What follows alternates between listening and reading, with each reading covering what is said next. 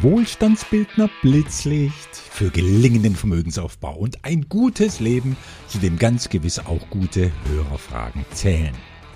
Die heutige Frage lautet, was sind institutionelle Anleger? Begeben wir uns also auf die Spur derer, die die wirtschaftlichen und politischen Geschicke der Welt bestimmen. Ihr alle kennt den Spruch mit dem Wald und den Bäumen. Er beschreibt das Phänomen, dass wir oft das Offensichtliche übersehen, weil wir so fokussiert sind auf Einzelheiten, die unseren Geist beschäftigen oder oft genug vernebeln. Wir verlieren dann aus den Augen, worum es eigentlich geht. So ging es mir jetzt mit einer Begrifflichkeit. Die verwende ich so häufig, dass ich ihre Bedeutung gar nicht mehr reflektiere, weil sie mir im alltäglichen Gebrauch zu selbstverständlich geworden ist. Naja, wie gut, dass ich Hörerfragen von kritischen und neugierigen Wohlstandsbildnern bekomme. Denn die heben meinen Blick heraus aus dem kleinen Klein der Investorenwelt und sie zwingen mich, eine übergeordnete Flughöhe einzunehmen für eine bessere Sicht. Und wenn ich dann da oben angekommen gefragt werde, Andreas, was ist das eigentlich da? Bin ich, obwohl ich da ständig drüber fliege, selbst überrascht, wie blind ich geworden sein muss für das größere Ganze. Und so ging es mir wieder, als mich der Wohlstandsbildner Robert aus Stuttgart bei einem Treffen kürzlich gefragt hat. Andreas, du sprichst immer von institutionellen Investoren. Aber was sind das für Leute?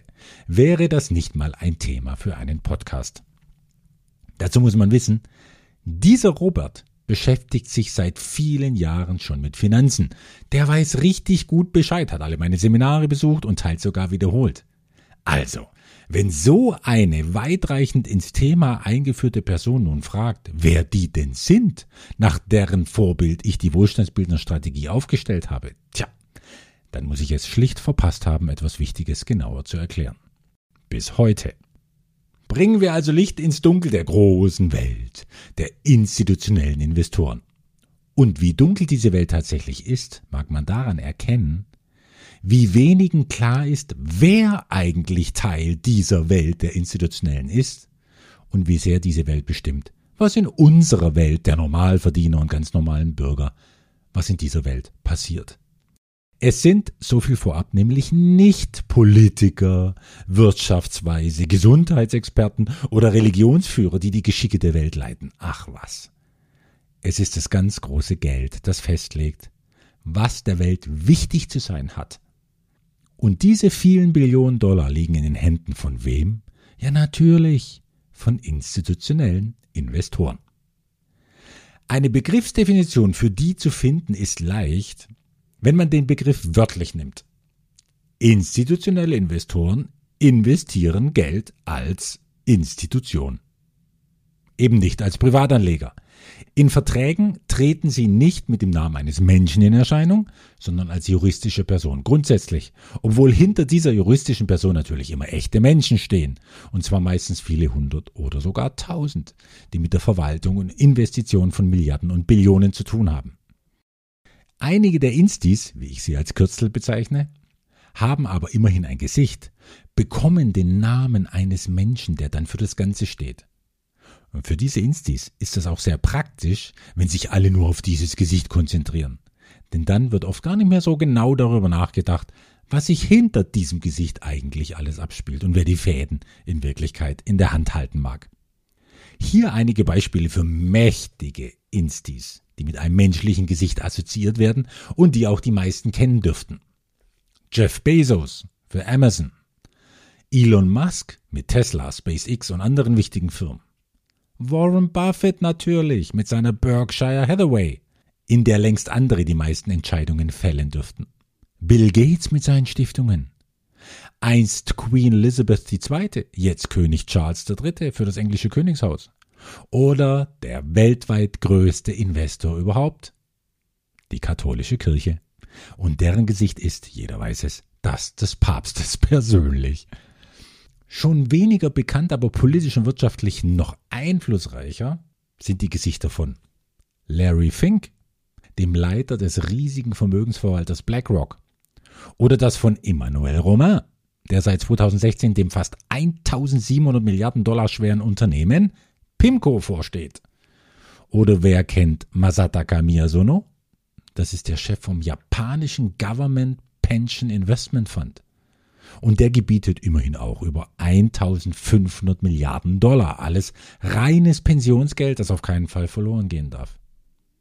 Mit mehr als 1000 Milliarden Euro ist auch der norwegische Staatsfonds ein gewichtiges Mitglied in dieser illustren Reihe der institutionellen Investoren. Sein Geschäftsführer Nikolai Tangen, passenderweise ein Norweger und auch privat viele hundert Millionen Euro schwer, den kennen nur Insider. Von ihm stammt das schöne Zitat Geld verdienen macht Spaß, aber es zu verschenken macht doppelt so viel Spaß. Ein Artikel zu ihm und eine ZDF-Doku zum norwegischen Staatsfonds siehe in den Shownotes.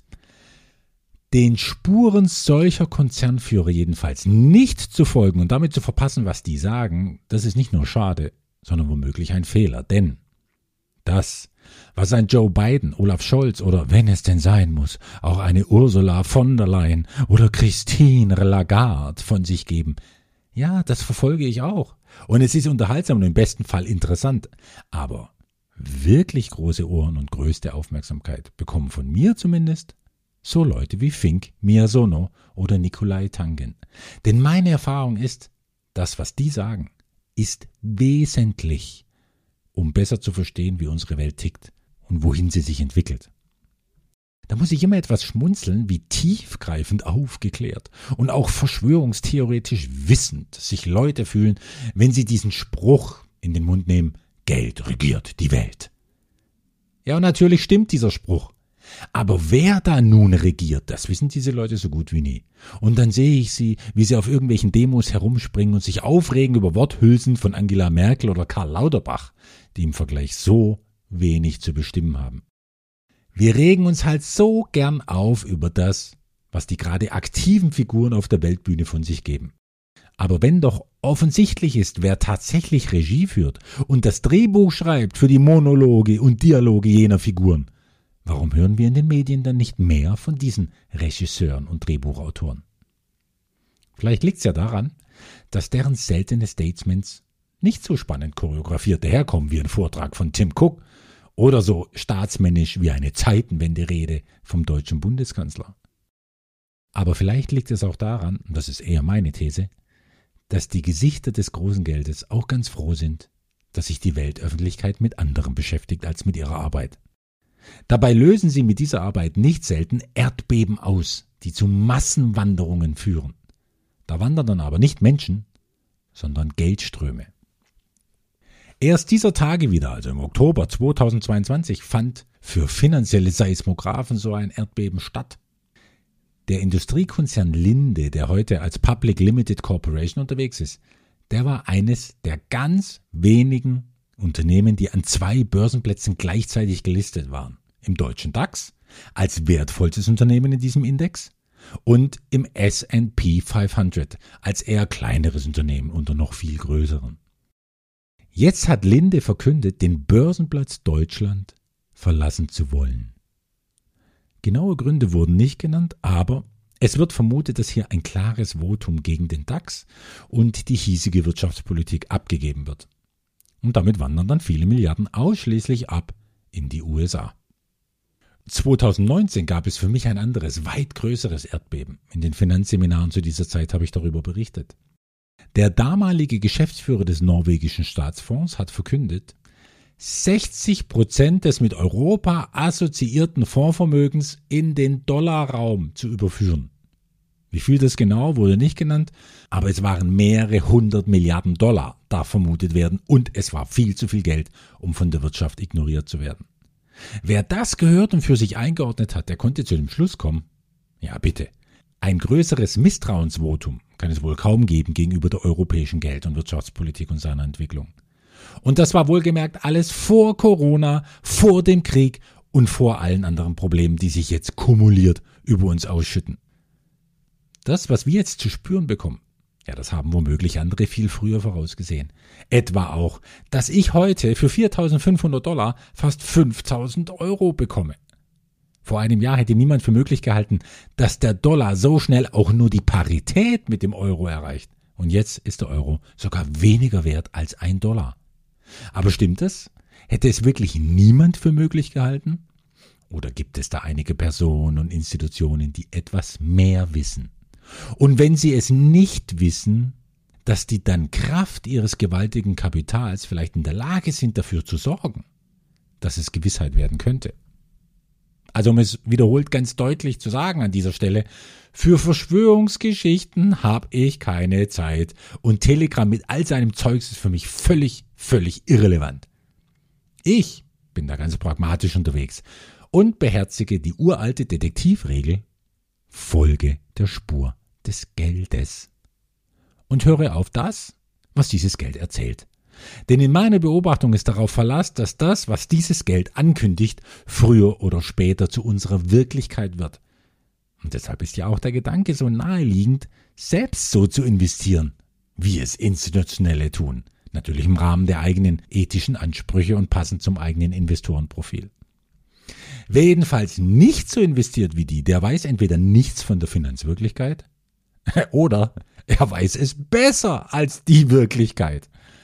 Aber Vermögen wurden durch Besserwisserei nur selten aufgebaut. Als würde da einer vor einer 100 Meter hohen Tsunamiwelle stehen und ihr grimmig zurufen, du böse Kapitalistenwelle.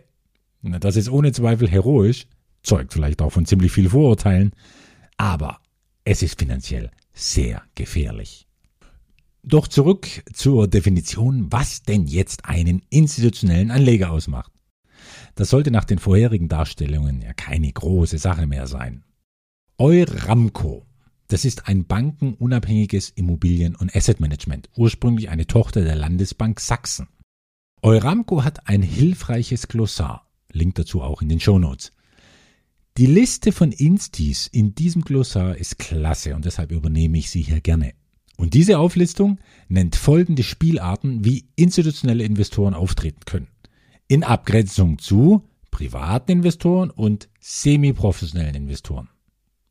Das sind Kreditinstitute, Versicherungen, Investment- und Kapitalgesellschaften, Versorgungswerke, Pensionskassen, Sozialversicherungsträger, Krankenkassen, Unternehmen, Vermögensverwaltungen, Kirchen, Vereine, Stiftungen, staatliche Organisationen, internationale Organisationen und Kommunen.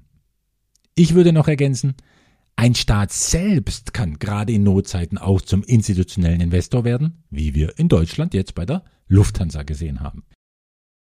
Ziemlich schwammig in dieser Auflistung kommen zwei Stichworte daher, nämlich Unternehmen und Vermögensverwaltungen. Na bitte, das kann ja so ziemlich alles sein. Schon meine eigene GmbH ist ein Unternehmen und eine Vermögensverwaltung, nämlich die für mein eigenes Vermögen, wie es auch im Gesellschaftszweck notiert ist.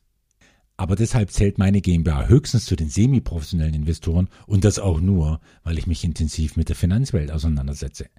Denn was einen Insti hauptsächlich ausmacht, das ist doch am Ende nicht die Gesellschaftsform, sondern er verwaltet schlicht brutal viel Geld. Es sind selten viele hundert Millionen und es sind oft viele, sehr viele Milliarden. Zum Abschluss nochmals drei gewichtige Gründe, warum diese gewaltigen Walfische im Ozean des Kapitalmarktes so besonders und so interessant sind für mich. Erstens. Es gibt gar nicht so viele Instis. Weltweit vielleicht 1500, das ist meine grobe Schätzung. In Deutschland sind es maximal 60, die zum größten Teil die Geschicke unseres Landes lenken dürften. Einige davon frühstücken regelmäßig mit unseren Staatslenkern, was wohl niemand als nur nettes Socializing bei Butter, Toast und Marmelade einschätzen wird. Da aber Deutschland in diesen Jahren vorsätzlich darum bemüht ist, sich politisch und wirtschaftlich vom Walfisch herunterzuschrumpfen auf Walhaigröße, habe ich fast keine deutschen Instis mehr auf meinem Radar, ich investiere meine Zeit nur in die größten unter den großen Walfischen und das ist schon ausreichend zeitfüllend. Denen höre ich zu. Deren Aussagen sind relevant für mich. Was die machen, das beeinflusst mein eigenes Geld und die Investments der Wohlstandsbildnerstrategie. Zweitens. Instis sind nicht wendig, also nicht flexibel oder spontan. Denn Milliarden steckt man nicht mal schnell irgendwo rein und wenn es nicht funktioniert, holt man sie eben wieder raus. Das wäre zu aufwendig, zu teuer und es würde die Kapitalmärkte jedes Mal erschüttern.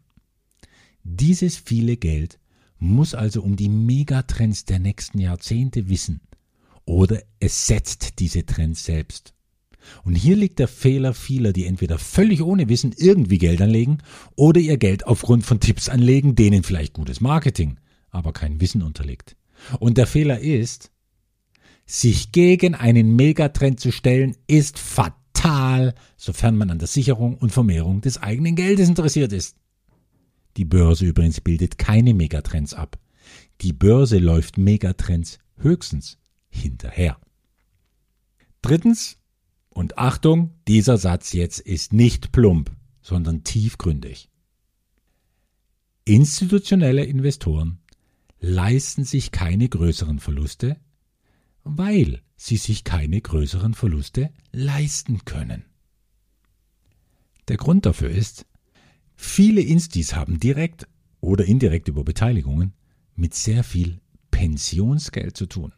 Heißt, dieses Geld muss jahrzehntelang viele Millionen Menschen versorgen, die in Rente sind. Daher kann es nicht spekulativ und riskant investiert werden. Gleichzeitig aber muss dieses Geld hohe Renditen bringen, allein schon um die Kosten einzuspielen, die die eigene Verwaltung naturgemäß entstehen lässt und um die Inflation auszugleichen. Wenn man also erfahren möchte, welche Renditeerwartungen hier realistisch sind und warum sich Profitabilität und Sicherheit nicht ausschließen, sondern einander bedingen, dann lohnt es sich zu ergründen, wie solche Pensionsgeldverwalter ihr Geld investieren, oder? Das kann über viel eigene Recherche geschehen oder über den Besuch guter Finanzseminare. Die Investorenausbildung für Wohlstandsbildner könnte da ja ein Anfang sein. Und in diesen Seminaren sind dann viele überrascht, wie hoch diese Renditeerwartungen tatsächlich sind. Dabei ist es in Zeiten der Inflation pure Notwendigkeit, sich an diesen Erwartungen zu orientieren und deshalb die gleichen Instrumente wie die Großen einzusetzen, um diese Erwartungen auch für das eigene Geld zu erfüllen. Dann ist vielleicht auch wirklich Vermögensaufbau möglich. Denn es ist doch jedem klar, oder? Wer heute weniger als 13 Prozent erwirtschaftet, spart ins Minus. Warum 13 Prozent?